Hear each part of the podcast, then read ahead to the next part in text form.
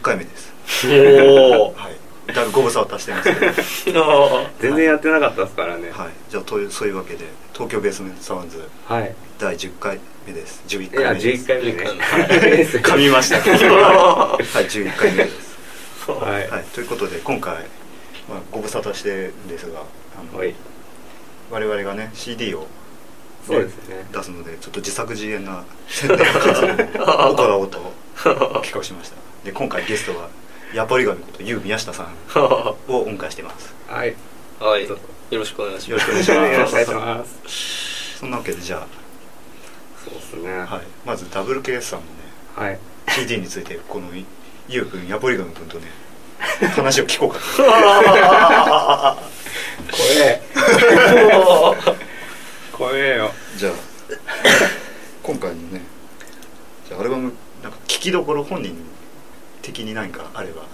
あー聞きどころっすよね。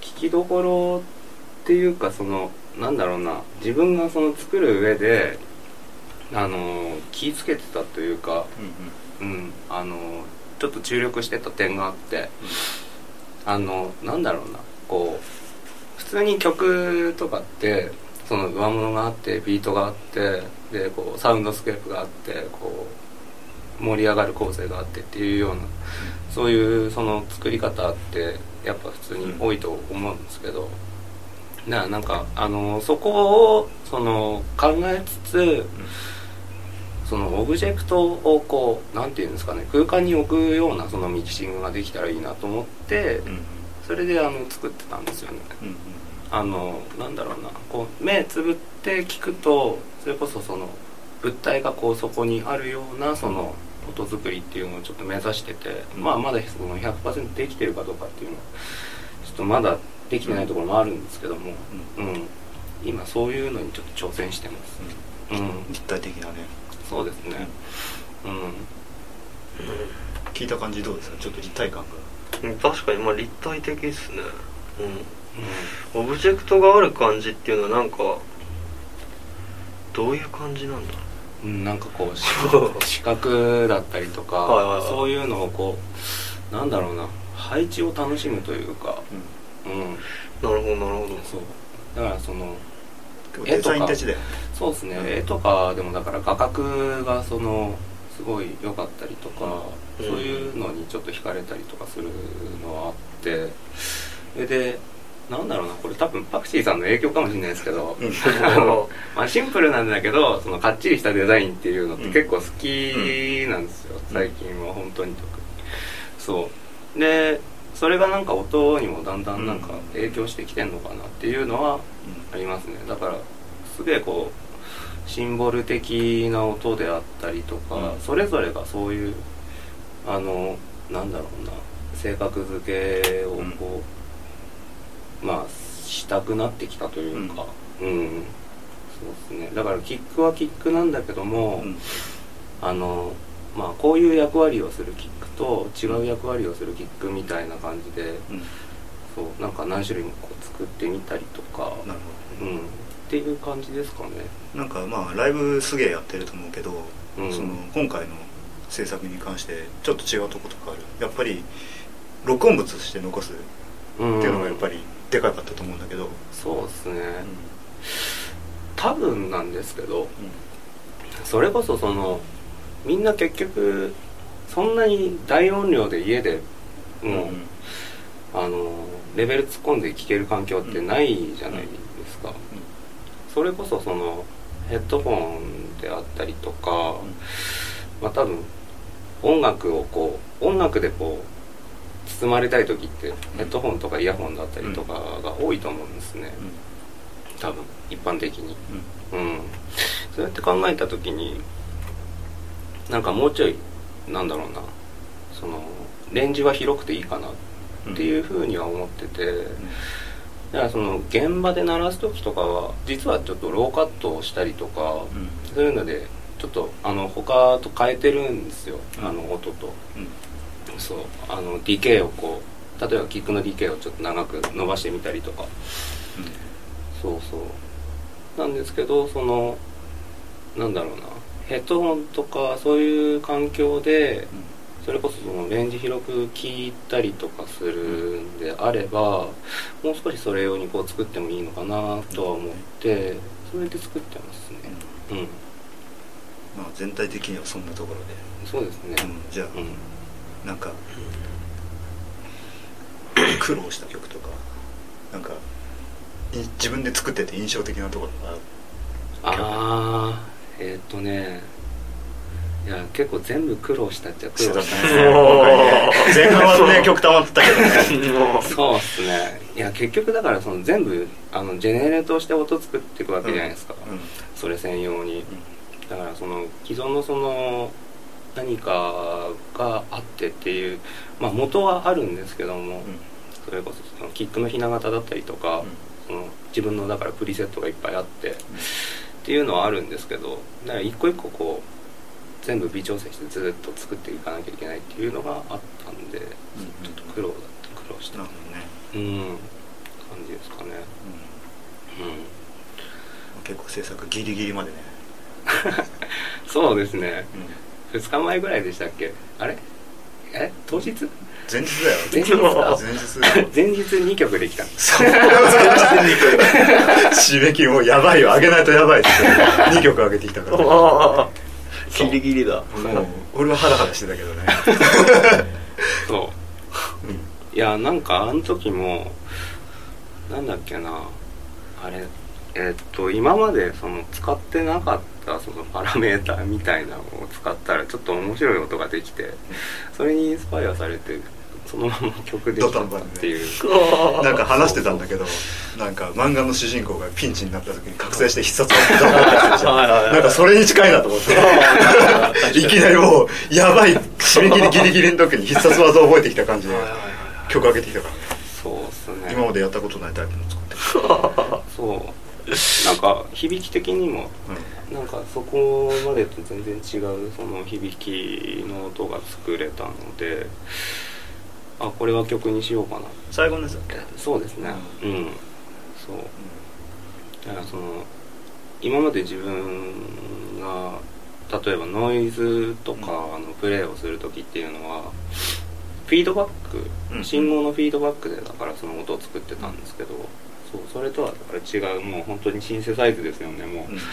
FM シンセ1本でそのパラメータいじって、うん。で音を変化させていく感じですかね。それと合わせてそのディレイとリバーブでその空間広げていくっていうようなやつは意外とはじ初めてなんですよね。うんうん、うん。そうそうそう。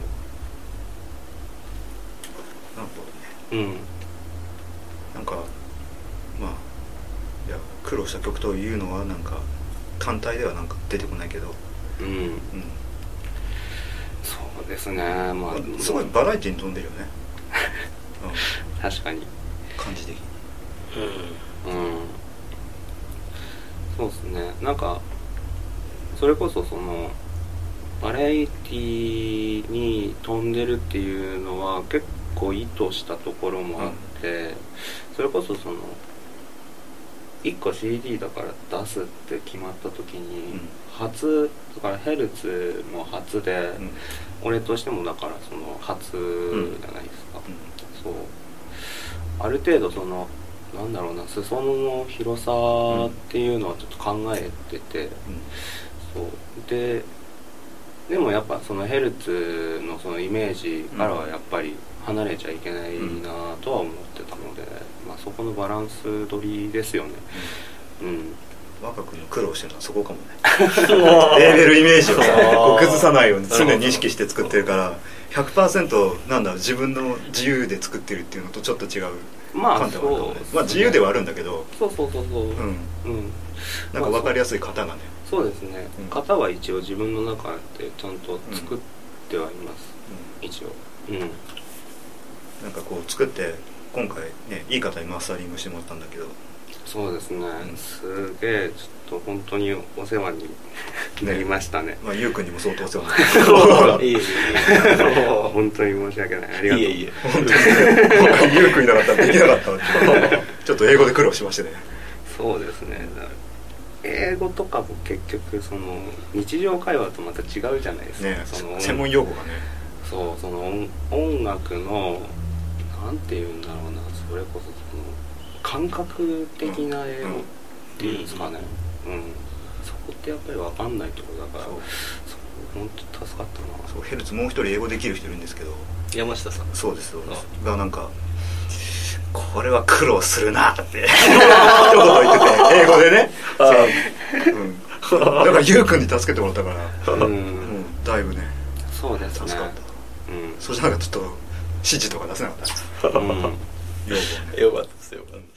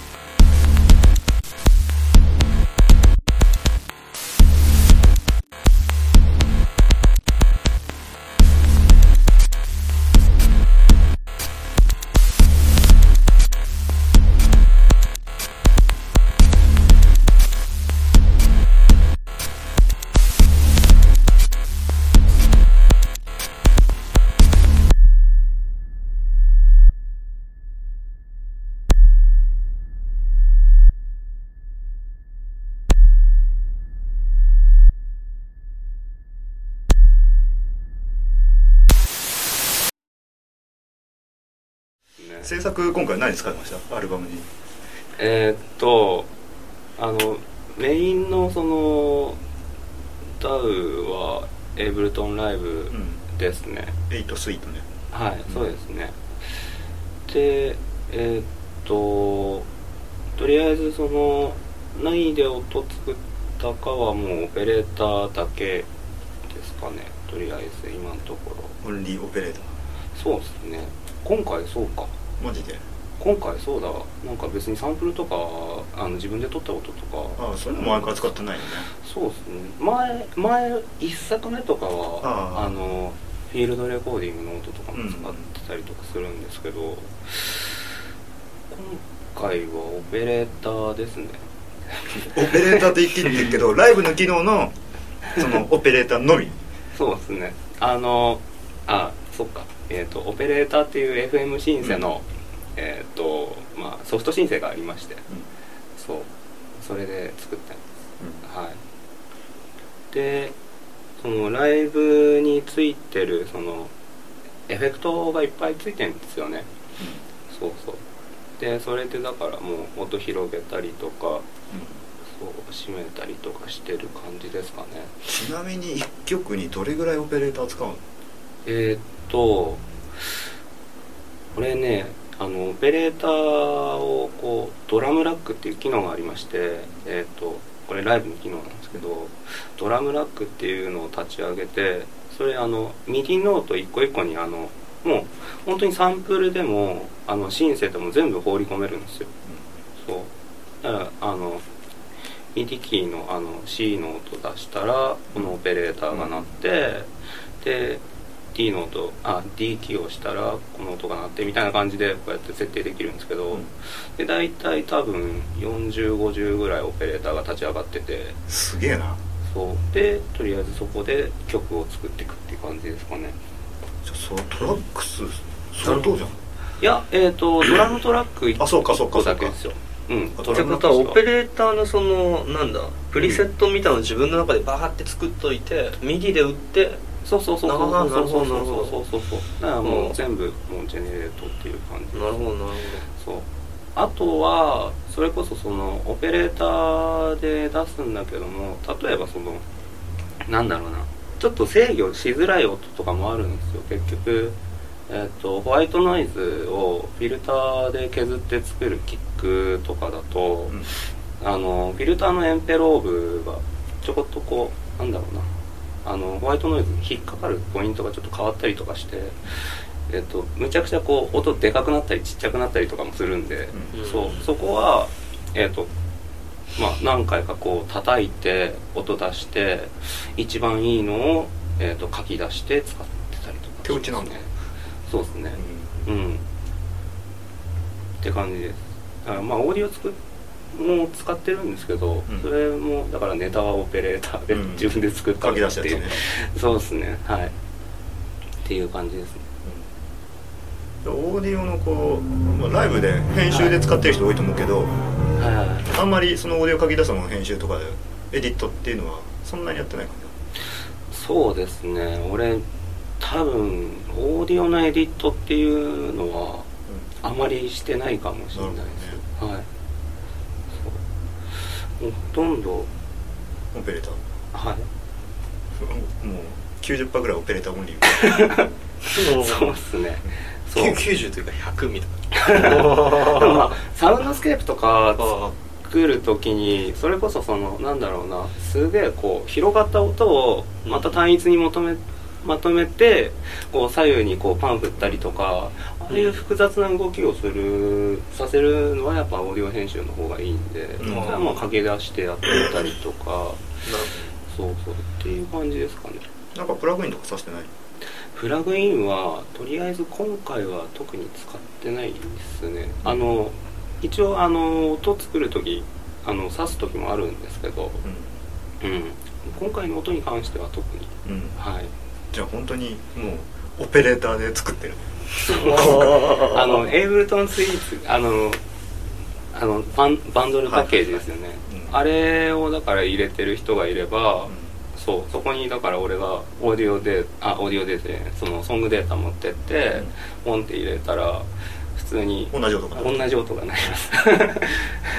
ってことはライブスイート持ってる人はダブルケースと同じ音が出せるという、ね、前提でね。そうですねまあコピーとかねあんまり DTM でしてる人少ないかもしれないけど音色とかコピーしようと思ったらエエイブルトンのねそうですね。機能でできてしまうっていう。そう。全部できちゃいます。そう。脅威だよね。脅威ですね。いや今ふと思ったのはその若君のプリセットをなんかバラバラで売るみたいな。若キック1枚需要ちょっとある。か そう。需要あったらじゃあなんか配りますか？そう考えるとすごいね。少し前にさヘルツ出してもらった千葉さんとかさ、うん。マックスオンリーでさうん。うんスペシャリストだけど若君もそういう意味ではねライブスペシャリストだよね。オペレーター。ーオペレーターのオペレーターだね。オペレーターのオペレーターですね。いやなんかあの FM シンセってその信号がだから音の信号がこうどこに流れてどういう変化をしてっていうのがちょっと楽しいんですよね、うん。なんか。そうその変調の仕方とかがやっぱ、でなんかそれで遊んでるうちになんかそういう風になってきたっていう感じですね。最初なんかもうサイン波が普通にアナログシンセの,、あのシミュレートしたプラグインがう。ん。なんか綺麗だなっていうぐらいで使ってたんですけど、うん。そうなんか遊んでたらそんな感じになっちゃういつの間にか。すごい。他はあれは？あのまあ俺は知ってるからあれなんだけども オーディオインターフェースは何ですか、あえっとモツのトラベラーマーク3ですね。マーク・オブ・ザ・ユニコーン。そう。いやなんか他が他すごいいいその、まあ、例えば値段の張るようなオーディオインターフェースとかは別に使ったことないんでうん。よくわかんないですけどうん。で前使ってたのがその M オーディオで確かあれ？8, 8本ぐらいなんか出力できるやつだったかもしれないですけどそうそうそう。でそれ使ってたんですけど変えた時にもう明らかになんか音がガンって変わったんですよね、出音がちょっとロックになってそうなんかすげえレンジ伸びて綺麗になるのかなと思ったんですけど印象的にはすげえ解像度は上がったんだけどすげえロックになったみたいな。まあロック出身だしちょうどいいんじゃない？そう。こ今回も結構ロックっぽい雰囲気すごい出ててあるよね、うん。なんかある？マッチしてるかもね特別すげえ意識して狙って作るとかはあんまないんですよ、そう。でもなんかやっぱ出るよね。出るなんかリフっぽいもんねそう。刻んでる感じ。確かに確かに。うそうなんですよね、うん。んすごくいいと思多分ほらあのそれこそエレクトロニックミュージックとかそういうのって大体まあまあ何人かで作ってる人もうん。もちろん。いますけど、うん。まあ周り大体一人で作ってるじゃないですかなんかすげえ自分のその趣味性とかそういうのがもろに出やすいというか、うん。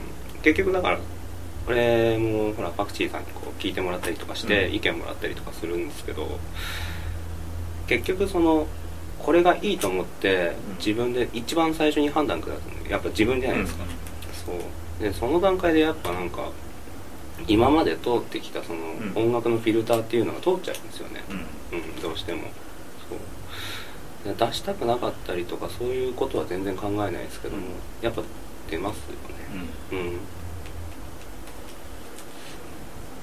モニターは何ですか？うんモニターはねえっ、とアダムのあアダムオーディオか。っていうところの、えー、と A7X っていう。下から2番目のやつだっけ？かな？わかんないけど。一番ちっちゃいやうんつよねではないですね。うん。えっ、と A なんとか X ってつくやつでは上から2番目です。でかいやつです。はい。